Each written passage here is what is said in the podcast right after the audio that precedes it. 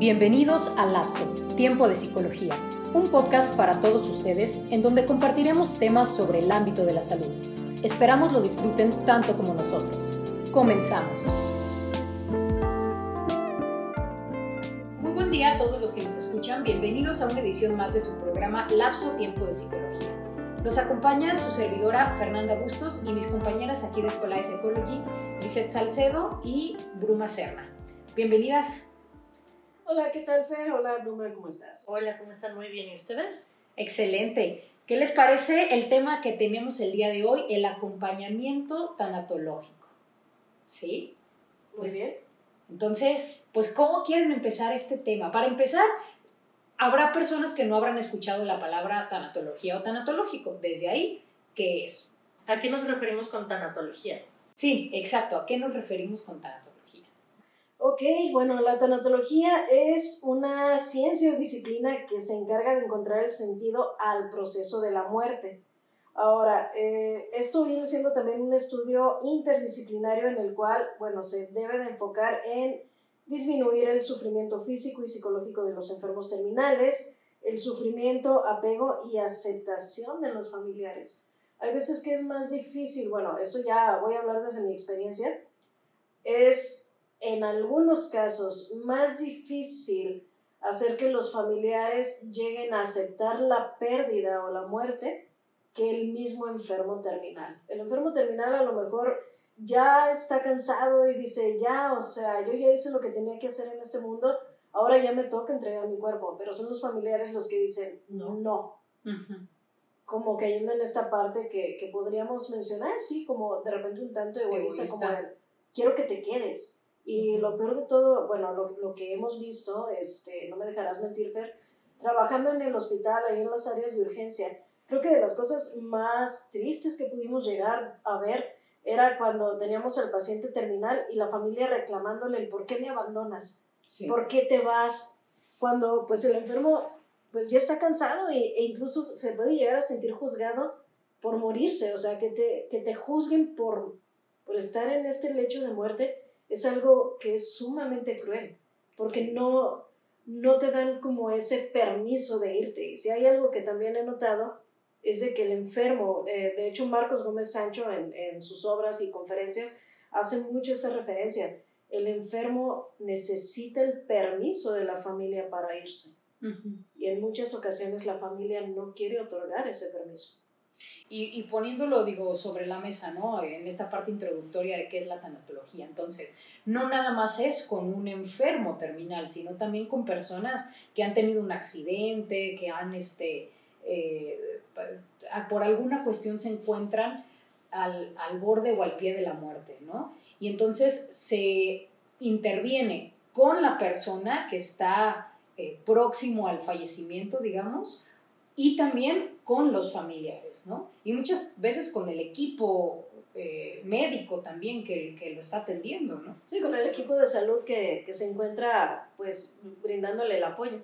Claro, sí, porque por ejemplo, aquí se me ocurren las personas que han estado mucho tiempo en una, en una terapia intensiva o que han estado mucho tiempo en, en, una casa de retiro, que pues se generan vínculos con sus cuidadores, ¿no? A pesar de que no sean familiares. Y cómo también, pues, esta parte de la intervención tanatológica puede ir dirigido hacia ellos. Sí, uh, un, un, tanatólogo, bueno, esto es algo que yo invito. Eh, sé que hay muchos cursos, sé que hay, hay diplomados en tanatología, pero no muchos de ellos, de los que cursan estos cursos o diplomados, pues tienen una preparación en el ámbito de áreas de salud, ¿sí? Este, una parte importante que yo he visto con base a mi experiencia con pacientes es de que si hablamos de tanatología también es conocer de psicología de la salud, es conocer las enfermedades, los procesos de, de, de las enfermedades, parte de los tratamientos. Ahora, si no conoces alguna enfermedad, pues sí ponerte a investigar y es algo que me gusta decir a, a, a mis colegas o a mis alumnos eh, cada persona obviamente es un caso diferente y aquí es muy importante um, si me brinda información el paciente de situaciones, enfermedades o cosas que yo desconozco, es ponerme a estudiar a esta persona, ponerme a estudiar su caso. No es nada más de te veo 45 minutos a la semana y ya, no. es de verdad estudiar ese caso, sentarme, analizar qué es lo que me dijo, cómo lo dijo, las enfermedades, el trastorno mental, los medicamentos, porque a pesar de que yo no sea médico, el hecho de comprender el tratamiento médico, comprender los medicamentos que está tomando, también me da una pauta de comprender su estado anímico. ¿sí? El deterioro que puede llegar a, a, tener, los efectos secundarios con base a la medicación. Ahora, si le dan un medicamento para X enfermedad, va a causar alguna secuela para otra de sus enfermedades, para alguno de los trastornos mentales que pudiera llegar a tener. O sea, realmente es todo un estudio la persona. Sí, sí, sí, claro, porque precisamente como dices, hay que estudiar bien todo el caso para poder tener una intervención oportuna y que realmente sea algo que facilite al familiar, porque bueno, finalmente el, enfermo terminal o la persona que está próxima a su fallecimiento, pues va a fallecer en algún momento y, y ahí va a quedar, ¿no? Pero el familiar, el familiar es el que tiene que que cargar con, con todo este eh, dolor, toda esta pena y seguir viviendo y adaptar su vida a este cambio. Entonces, creo que sí es bien importante tener todas las herramientas que podamos en nuestras manos para poder hacer una intervención adecuada. O por ejemplo los sentimientos de culpa, ¿no? Que muchas veces las personas que nos quedamos, o sea, ya se va nuestro familiar, nuestro amigo, y nos quedamos con ese sentimiento de culpa, no sé, de la última vez que platicamos con él, si estaba en una cama o en un hospital, y los medicamentos que lo hacían alucinar, decir, y nosotros nos sentíamos sumamente como estresados, cansados, porque cuidar a un enfermo terminal es muy cansado. Desgastante, sí. Ajá, entonces uno ya está como pues cansado, con mala cara, más dormido, etc.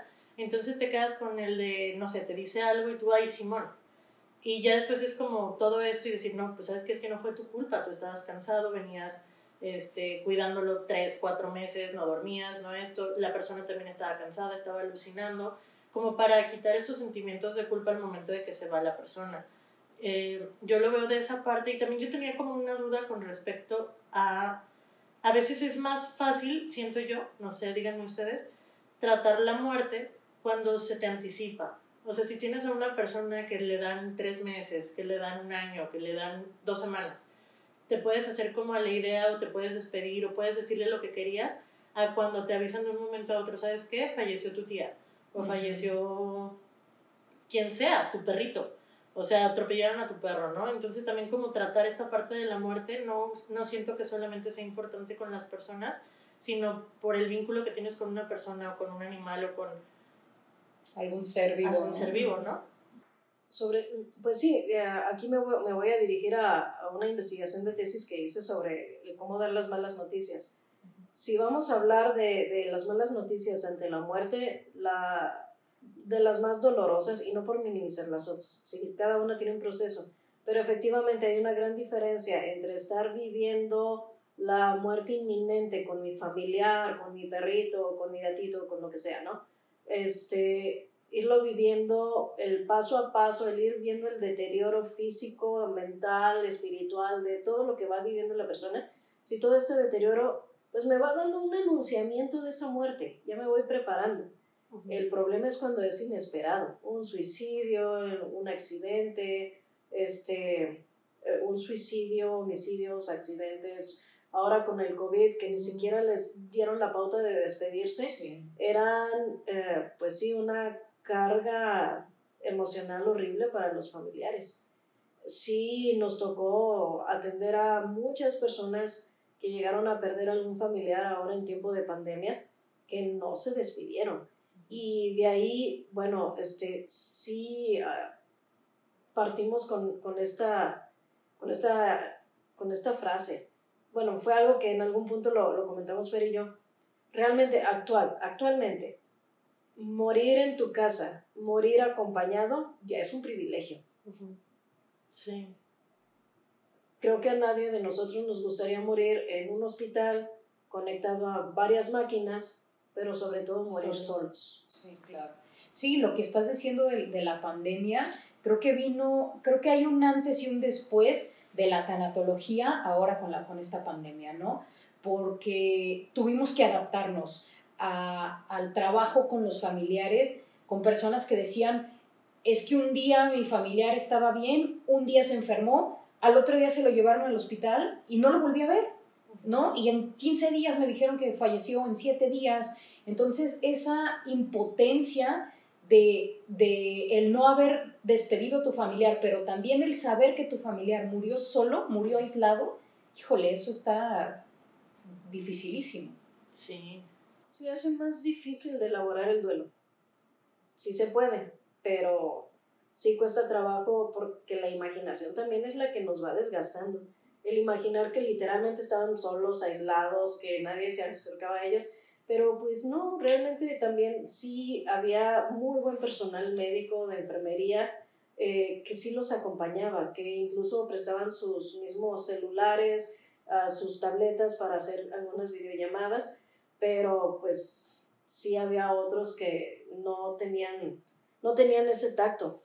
Tengo este, un caso de una, eh, de una persona que me hizo el comentario, de hecho me enseñó su, eh, la, la conversación, ella había llevado a su familiar, este, una persona, un adulto mayor, lo llevó a hospitalización precisamente ya por COVID, esto fue en el 2020, y eh, pues ella dice, bueno, nosotros lo, lo, dejamos porque ya lo veíamos grave, sabíamos que cualquier cosa podía pasar. Sin embargo, al día siguiente este, me marcan por teléfono, no contesto, y al poco rato, unos minutos después, me llega un mensaje diciendo, y así me consta porque lo leí, de llamamos del hospital fulanito de tal, este, no nos contestaron solo para decirles que este, vengan ustedes, eh, reúnan a sus hijos, porque su esposo acaba de fallecer. Entonces necesitamos tal y tal y tal y tal documento. O sea, y recibieron la notificación de fallecimiento por un WhatsApp. No, no, no, y de forma tan, tan fría, así, ¿no? Sí, muy impersonal, mucho impersonal. Entonces, la tanatología también conlleva, ahora que, que, bueno, estaba escuchándote hablar sobre lo de tu tesis y todo, pero creo que es importante mencionarlo, también conlleva el, el dar la mala noticia y el trabajar en que la persona vaya transitando por su proceso de dolor. Así es. Entonces, estas malas noticias, ¿quién está capacitado para darlas? Uf, muy buena pregunta. Uh, realmente, en primer lugar, algo que yo invito es de que si te vas a dedicar tú a un área en la cual las malas noticias va a ser una constante, ya seas de enfermería, ya seas de trabajo social, ya seas de psicología, área médica, pues sí capacitarte en cómo dar las malas noticias. Hay libros muy buenos, por ejemplo, el de Marcos Gómez Sancho, que es uno donde me apoyé para la investigación que hice, que se llama así, Cómo dar las malas noticias en medicina. Hay, por ejemplo, conferencias de él. Hay libros muy buenos de Elizabeth Kubler-Ross, hay libros muy buenos de Cicely Sanders, que, bueno, trabajan mucho con cuidados paliativos, o trabajan mucho con cuidados paliativos y este, las cuestiones ya tanatológicas. Esa sería una, por, por, por irlo llevando a una capacitación. Otra, eh, también el trabajo personal es muy importante, mucho, muy importante. Ah, en algún punto conocí a un médico que tenía muchos problemas con personas que llegaban al área de urgencias por intento de suicidio, porque él se enojaba de cómo es posible que estés atentando tú contra tu vida. Y la historia es de que, bueno, él tuvo una pérdida. Él tuvo una pérdida donde pues su familiar no, no quería morirse, sin embargo por X enfermedad fallece y él se tomó muy personal el de mi, mi familiar tanto que quería vivir y tú que tienes la, el goce de la vida no lo disfrutas. Ya hasta que hablé con él le dije, sí, pero una cosa es vivir y otra cosa es disfrutar el, el la calidad de vida. Claro, y la calidad de vida. Entonces ahí más bien era el enganche. El trabajo personal es muy importante. Tener un autoconocimiento y un autocontrol es una de las bases para poder brindar las malas noticias de una manera humana y con calidad y lo pueden dar cualquier persona las malas noticias? No, en áreas médicas solamente el médico encargado. Ahí, este, hasta donde tengo entendido, legalmente es el médico, que, el encargado, el que tiene que dar la notificación de fallecimiento. En el área donde nosotros trabajamos, que era este, una sala de urgencias, pues ahí era el médico tratante el que daba la notificación de fallecimiento, pero dentro del protocolo que se creó precisamente para dar las malas noticias, era el médico daba la mala noticia, pero entraba Psicología hacía la intervención en crisis correspondiente y una vez estabilizada la crisis, eh, ya se pasaba al área de trabajo social para que trabajo social sea quien le brindara los informes sobre los documentos que se iban a requerir. Y que vemos ahora con lo que estás diciendo que el dar las malas noticias es parte de un equipo o conlleva un equipo multidisciplinario, ¿no? No, nada más es una persona, sino apoyarte en todo tu equipo, que a cada quien le toca una cuestión, ¿no? Como bien lo dices ahorita, nosotros como psicólogos, la chamba que nos toca es estabilizar al paciente, contener la crisis, ¿sí? Eh, y estabilizar emocionalmente a los familiares para que no vaya a haber una segunda crisis, por así decirlo, que no vaya a haber una segunda emergencia. Una revictimación. Una, revictimización, ajá, y que haya un proceso de aceptación mucho más, eh, ¿cómo decirlo?, más eh, transitable, ¿no? Yo había escuchado, sí, yo había escuchado que pues los médicos no, no se tienen que como vincular tanto con el paciente y que tienen que ser muy fríos pero muchas veces en esta parte de no, no vincularse tienden a ser como crueles, ¿no? Lo que decías del WhatsApp que te lo manda, que se lo mandaron tal cual, a veces es, lamentamos hicimos todo lo posible y tu familiar falleció.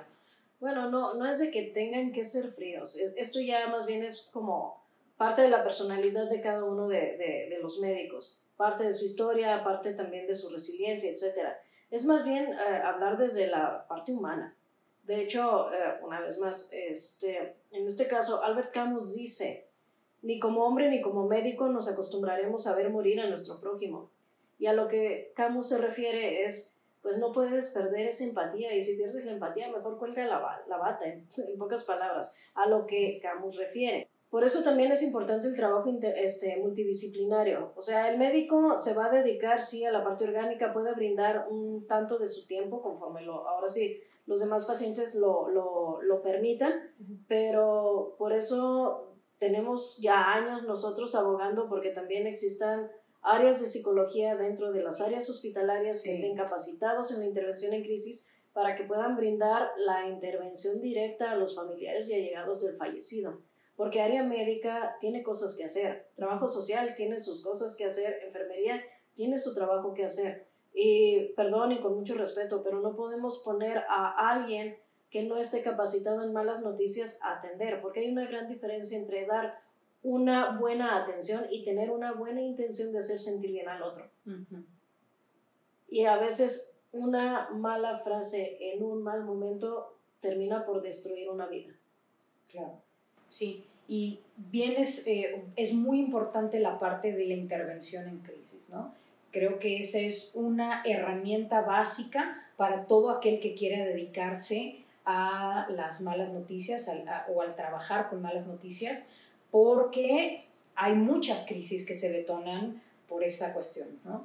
Y el no saber cómo actuar ante una emergencia, no nada más, o sea, sabiendo que una, una crisis emocional puede detonar una crisis eh, de alguna patología de base médica que se tenga, ¿no? Una crisis hipertensiva, una, una cuestión de diabetes, etc. Entonces, también el saber cómo actuar ante una emergencia es, es básico para el trabajo o para quien trabaja con las malas noticias. Sí, hay una frase muy buena que maneja una vez más el, el doctor Marcos Gómez Sancho que dice, los vivos cierran los ojos a los muertos, pero los muertos se los abren a los vivos. Sí, y, a veces, eh, bueno, de repente me dicen, es que yo no quiero olvidar a mi, a mi muertito. Pues no es de que olvides al muertito, es de que dejes descansar al muertito. ¿Por qué? Porque el no vivir el duelo de una manera adecuada, asertiva, el permanecer con las cenizas mucho tiempo, con la ropa, con los objetos, mucho tiempo me refiero arriba de los bueno, esto puede ser, el tiempo es subjetivo, muy, subjetivo, sí, pero sí he conocido personas, conozco un señor que es viudo y tiene la ropa de su esposa fallecida hace más de 20 años. No es que tenga toda la ropa, pero sí tiene un par de zapatos, conserva unas cuantas prendas y pues no, no, lo ha, no lo ha dejado elaborar ese duelo todavía hay veces que en sus diálogos es de, es que le extraño, el extraño, hasta ahí, bueno, ok, hasta ahí es normal, pero que se aferre de repente a los zapatos, a las prendas, eso es lo que hace el duelo complejo. De hecho, ya estamos hablando de que esta persona pues ya está muy enferma física y emocionalmente. Para, para tener un duelo bien llevado, ¿el tiempo es relativo o hay una fecha exacta? sí, este, exacta no, pero sí, la literatura marca de los seis meses a un año aproximadamente. Pero bueno, yo aquí voy a agregar ya mi experiencia. La, la primera vez de todo es lo que duele, el primer aniversario de todo. Sí, la primera Navidad, el primer Año Nuevo, el primer 10 de mayo, el primer día del padre, el primer día del abuelo, cumpleaños, este, el primer cumpleaños, el primer aniversario luctuoso, son los que van a doler. Lo que sí, para poder diferenciar entre un duelo complejo y un duelo sano, es de que en el duelo sano, claro, vas a seguir llorando, es normal, es más, pueden pasar 15, 20 años y claro que vas a seguir llorando a la persona fallecida. Pero lo que hace la diferencia entre el duelo sano y tener el duelo complejo es de que cuando estés llorando hay una gran diferencia entre que lo sufras y otra cosa en que lo vivas con nostalgia. Y hace un momento que comentabas de, de cómo la gente eh, a veces no se deja vivir, vivir su duelo o, culminar su duelo. Eh, recuerdo un caso de una, de una persona también que se muere su pareja y que la señora no quería, por ejemplo, vestir de otro color que no fuera negro, no quería ponerse rosita, no quería ponerse amarillito, porque ¿qué iban a decir las otras personas si se acababa de morir su esposo, no?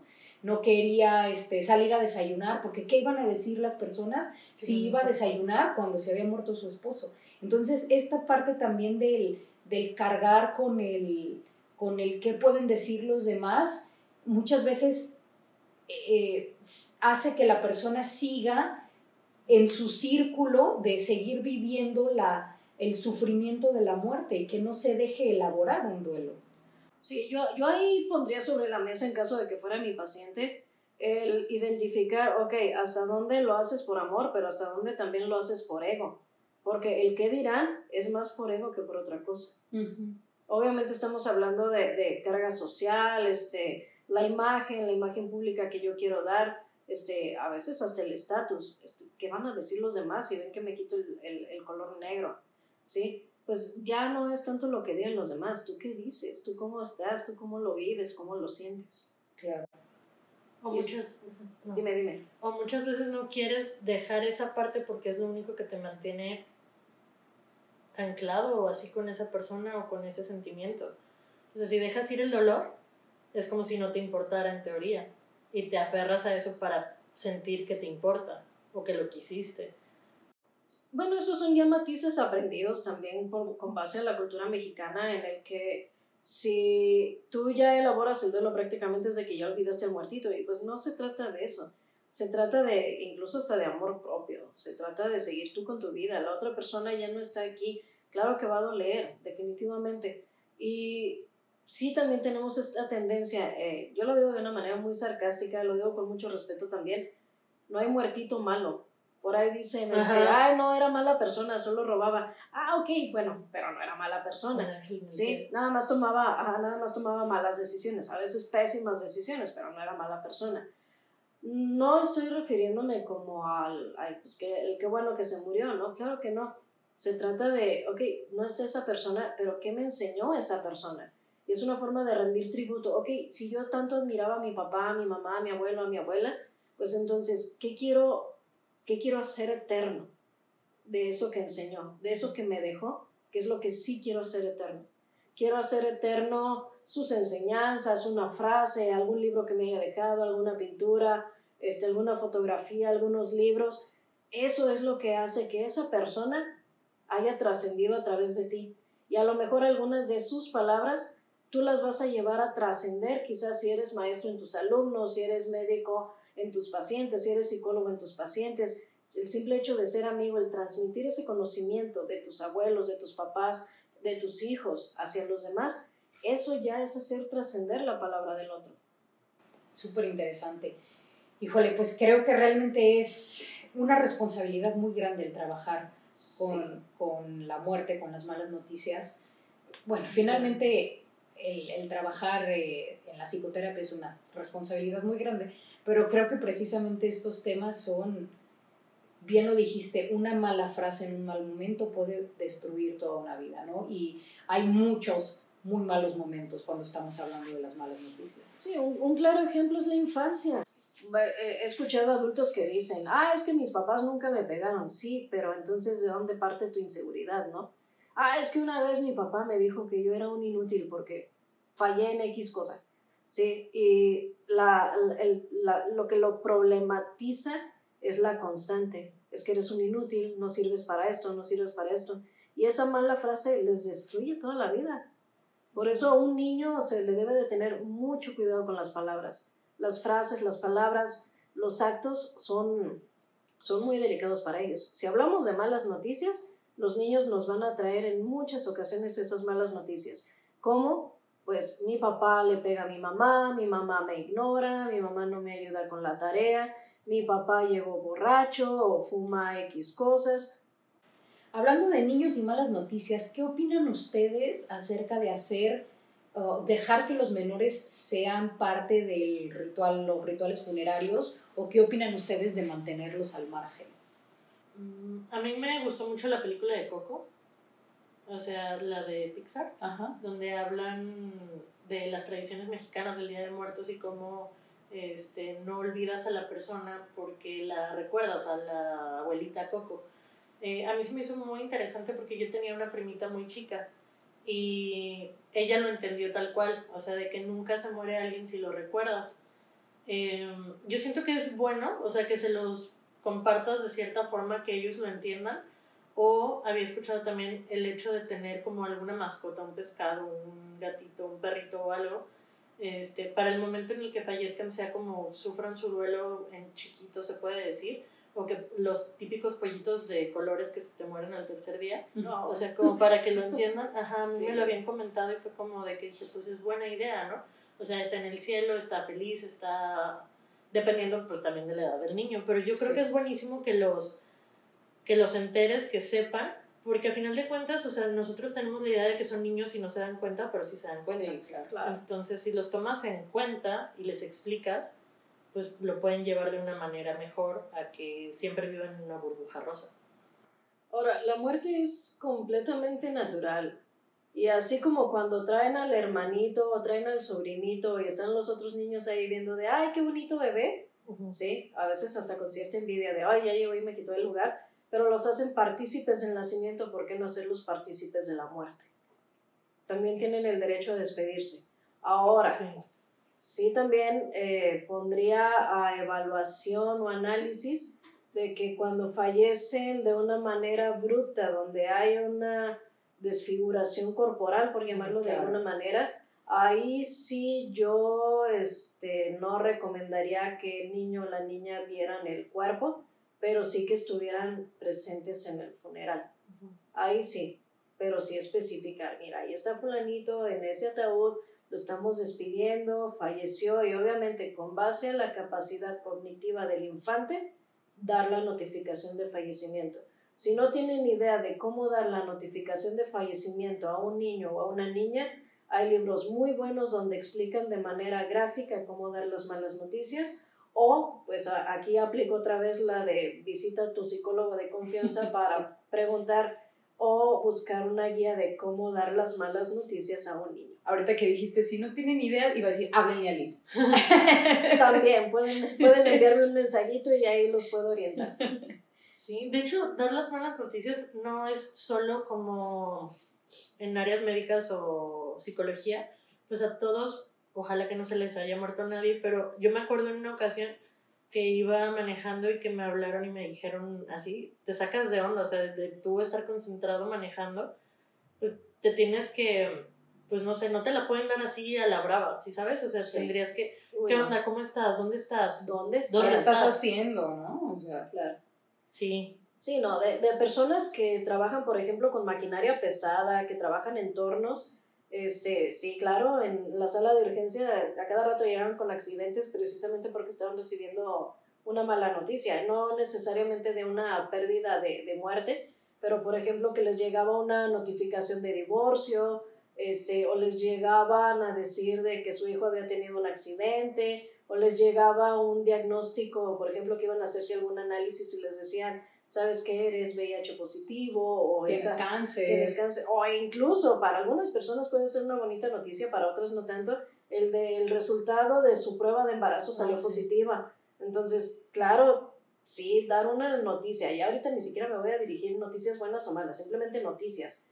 Sí es importante saber qué es lo que está haciendo la otra persona para saber si está lista para recibir la noticia que le voy a dar. Claro. O también si está pasando por un momento complicado, ¿no? ¿Qué tal que tiene otras cosas, lo corrieron del trabajo, está mal con su pareja, se está divorciando, etcétera, y luego todavía llegas y le dices eso? Es como, o, o son personas muy mayores que algún alguna noticia así les puede afectar, ¿no? Entonces también saber cómo decir en qué momento. Sí, que tiene alguna enfermedad, ¿no? Ajá. Este, que puede sus niveles de glucosa o la, la, presión arterial, o que tiene portación de arma, por ejemplo, ¿no? Eso también, o sea, si ahí, ahí cuando trabajamos en salas de urgencias, recuerdo un caso específico en donde se le da la notificación de fallecimiento de, del, del papá, en este caso a, a, a un masculino, y en ese momento se, o sea, terminó de darle la notificación el, el médico, al parecer el, el, la persona muy tranquila, al parecer, le pregunta si hay dudas, le dice que no, y en cuanto abre la puerta, corre y su intención era aventarse a la avenida a, hacia a los carros, ¿no? Entonces, eh, imagínate también si, una, si la persona tiene portación de arma o algo así, pues hay que tener cuidado con todo esto. Claro, así es. Y bueno, pues ya para ir cerrando, lo que invito a las personas que están viviendo algún duelo y crean que se está desbordando, saliendo de control eh, la vivencia de este duelo, reitero, hay lugares que les pueden brindar el apoyo, hay instituciones tanto educativas como gubernamentales que brindan el apoyo tanatológico, este, hay asociaciones muy buenas que también este, están brindando este apoyo, en la Escuela de Psicología también brindamos este, este apoyo tanatológico. Así que, una vez más, solos no están. Pueden comunicarse con nosotros, los podemos orientar o pueden buscar también en redes sociales asociaciones donde puedan brindarles este apoyo tanto para ustedes como para algún familiar o algún amigo que ustedes identifiquen que estén viviendo un duelo eh, pues no, no, no sano. Si alguien está interesado en eh, comunicarse con nosotros para una atención de este tipo, les dejamos el teléfono, es 33 23 70 9878. Antes de despedirnos, no sé si alguien quiere comentar algo más, ¿no? Antes de despedirnos, quiero hacer una invitación a todo aquel personal de salud, psicólogos, médicos, enfermeras, eh, etcétera, que les gustaría formarse en tanatología tenemos nosotros un diplomado que va a iniciar en el mes de junio, el siguiente mes va a iniciar.